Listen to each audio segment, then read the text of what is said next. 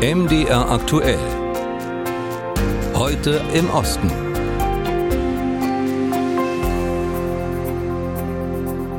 Seit einem ganzen Jahr führt Russland nun schon Krieg gegen das Nachbarland Ukraine. Die russische Armee bombardiert, foltert, tötet, zerstört. Die Vereinten Nationen geben die Zahl der getöteten Zivilisten mit rund 8000 an. Mehr als 13.000 seien in diesem ersten Kriegsjahr verletzt worden. Bei den Soldaten und Soldatinnen ist die Opferzahl noch sehr viel höher. Außerdem sind Millionen Ukrainer auf der Flucht. Unser Ostblocker Denis Trubetskoy lebt in der Ukraine in Kiew, ist uns jetzt zugeschaltet. Guten. Tag, Dennis. Schönen guten Tag. Wie ist denn die Stimmung jetzt nach einem Jahr Krieg in der Ukraine? Die Stimmung ist in erster Linie kämpferisch. Also in der Gesellschaft gibt es den Konsens, dass man jedenfalls weiterkämpfen sollte. Und äh, ja, natürlich ist man irgendwie auch trotzdem müde. Es ist äh, ein fürchterliches Jahr gewesen und gerade in den letzten Monaten gab es diese Angriffe auf die Energieinfrastruktur. Gerade auch deswegen, weil etwa die ukrainischen Energiebetreiber diese Angriffe so gut meistern, gibt's ja große Zuversicht, nicht nur was das Militärische angeht. Also man ist durchaus überrascht, wie staatliche Strukturen, wie Energiebetreiber, wie Post, wie, wie Bahn funktionieren. Und das gibt natürlich Kraft, aber es gibt natürlich auch die Realität, die die Menschen äh, längst äh, angenommen haben. Und das ist nämlich die Tatsache, dass dieser Krieg noch äh, recht lange dauern wird, leider. Manche Deutsche wünschen sich ja ein rasches Kriegsende, auch wenn die Ukraine dafür große Zugeständnisse machen müsste, zum Beispiel auf einen Teil ihres Territoriums verzichten. Einige sind auch gegen westliche Waffenlieferungen an die Ukraine, weil sie angeblich zur Eskalation beitragen. Wie sehen das die Ukrainer selbst? Äh, von der Ukraine aus ist es schwierig, sich noch eine größere Eskalation vor, vorzustellen als das, was die Ukraine selbst schon erlebt haben. Aber darüber hinaus ist die Debatte eigentlich ziemlich realitätsfremd. Also hätte es die Waffenlieferungen nicht gegeben, gäbe es vielleicht äh, keine, keine Ukraine mehr und gäbe es auch grundsätzlich nicht zu verhandeln. Und in Deutschland herrscht grundsätzlich, glaube ich, eine falsche Einstellung, dass äh, wenn die Ukrainer keine westlichen Waffen mehr bekommen würden, würden sie irgendwie sofort ihren Kampf, mit ihrem Kampf aufhören, so nach dem Motto, ja, weniger Waffen, weniger Krieg.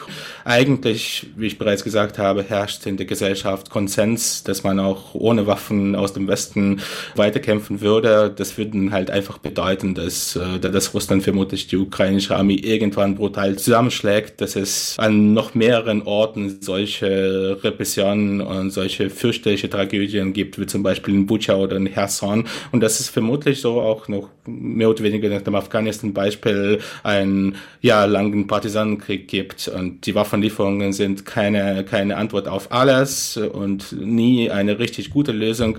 Aber zwischen diesen Optionen, die jetzt wirklich auf dem Tisch und nicht in der idealen Welt äh, auf dem Tisch liegen, sind äh, ja Lieferungen der Waffen aus der ukrainischen Sicht äh, eindeutig eine deutlich äh, weniger schlimme Option. Fakt ist aber, viele Menschen hierzulande in Deutschland haben Angst, dass Waffenlieferungen, etwa der Leopard-Panzer, Deutschland zu einer Kriegspartei machen. Außerdem, so eine andere These, würden Waffenlieferungen den Krieg nur unnötig verlängern, denn mit einer Atommacht wie Russland könne man nicht gewinnen. Also ich habe nicht wirklich verstanden, warum über diese Sache mit der Kriegspartei so lange geredet wurde, wenn die Lage denn so klar ist. Also zum Beispiel Belarus, von dessen Territorium aus äh, Russland die, Ukraine angegriffen hat, ist ja völkerrechtswidrig Kriegspartei und völkerrechtsbedingt ändern ja weder die Leopard-Panzer noch Kampfflugzeuge die Tatsache, dass Deutschland keine Kriegspartei ist. Und ich glaube, wenn wir in den Kopf von Wladimir Putin schauen würden, äh, äh, ja, er führt eigentlich den Krieg gegen den gesamten Westen seit äh, Tag eins. Also da würde sich auch kaum etwas ändern. Und auch die Debatte darüber und das Argument, dass man gegen eine Atommacht nicht gewinnen kann, das ist etwas, was geschichtlich gesehen nicht belegt ist. Nehmen wir mal einfach den Beispiel den Vietnamkrieg. Äh, und ich glaube, es würde insgesamt der Debatte einfach gut tun, äh, wenn man sie auf einer etwas sachlicheren und weniger emotionalen Ebene äh, ja, führen würde. Äh, es ist klar, dass äh, keine der beiden Seiten derzeit für Friedensbehandlungen bereit ist und der Krieg wird deshalb noch eine Weile dauern. Sagte Dennis Trubetskoy, unser Ostblocker in Kiew zu einem Jahr Ukraine-Krieg. Der ungarische Staat unter Ministerpräsident Orban nimmt sein Land aus der europäischen Militärhilfe für die Ukraine aus. Auch die EU-Sanktionen gegen Russland lehnt Orban ab. Währenddessen betreibt die ungarische Zivilgesellschaft aber eine Art Privatdiplomatie. Initiativen unterstützen die Frontkämpfer im überfallenen Nachbarland mit Ausrüstungsspenden. Nicht zuletzt, weil es in der Ukraine eine ungarische Minderheit gibt, sind die Bürgerinnen und Bürger Ungarns bereit, auch das Militär zu unterstützen.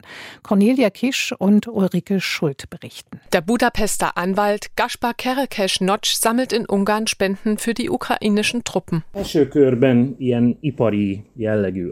der ersten Runde haben wir Industriebatterien gespendet, die überall aufgeladen werden können. Entweder über das 220 Volt Netz oder über einen LKW-Generator. Die Batterien haben acht verschiedene Steckdosen, an denen man alles vom Handy über Drohnen bis zur Nachtsichtkamera aufladen kann. In einer zweiten Runde lieferten die Ungarn dann warme Winterkleidung, Generatoren, Aufklärungsdrohnen und Nachtsichtkameras. Insgesamt seien bisher etwa 65.000 Euro an Spenden bei der Initiative eingegangen. Alle Spenden kommen dem 68. ukrainischen Territorialbataillon zugute. Es kämpft in der Ostukraine, stammt aber aus der Oblast Transkarpatien, ganz im Westen des Landes. Also von dort, wo auch die ungarische Minderheit lebt, die etwa zehn Prozent der Einwohner dieser Region ausmacht. Kerekesh Notch selbst wurde als Angehöriger der ungarischen Minderheit dort geboren. Aber die ethnische Zugehörigkeit eines Teils der Soldaten im 68. Bataillon sei nicht ausschlaggebend bei der Spendenaktion. Es gehe vielmehr darum, dem Krieg Russlands gegen die Ukraine nicht tatenlos zuzusehen. Wir versuchen zu helfen, wie wir nur können, so wie viele andere Ungarn das auch tun. Wir sind nur ein kleiner Teil davon und versuchen, die gute Nachbarschaft zur Ukraine aufrechtzuerhalten erhalten. Denn die Regierungen kommen und gehen, aber Nachbarn werden wir in jedem Fall bleiben. In der Ukraine verteilt dann eine Stiftung die Spenden aus Ungarn unter den Soldaten. Der Freiwillige Alexander Lyacin ist mit vor Ort. Uh, Unsere Gemeinschaft hat lange vor dem Krieg viele Wohltätigkeitsveranstaltungen und Aktionen organisiert, um schwerkranken Kindern zu helfen. Nach dem Beginn des umfassenden Angriffs auf die Ukraine haben wir dann aber alle Anstrengungen auf das Militär konzentriert. So ist die Stiftung Die guten Werke von Transkarpatien entstanden. Ungarn und Ukrainer leben in seiner Heimatstadt Uschhorod Seite an Seite, sagt Lacin. Oder sind auch verwandtschaftlich miteinander verbunden. Es ist normal für Ungarn, ihrer Familie, den Ungarn in der Ukraine zu helfen, denen, die gegen die russischen Barbaren kämpfen, ob nun 1956 in Ungarn oder seit 2022 in der Ukraine. Auch Soldaten des 68. ukrainischen Territorialbataillons vergleichen die russische Militäraggression heute mit der Sowjetarmee, die 1956 den ungarischen Volksaufstand mit ihren Panzern niederschlug. Fotos des Bataillons, die in den sozialen Netzwerken kursieren, legen das nahe. Solche Vergleiche treffen den Nerv vieler Menschen in Ungarn und bewegen sie dazu, die ukrainische Armee mit Spenden zu unterstützen.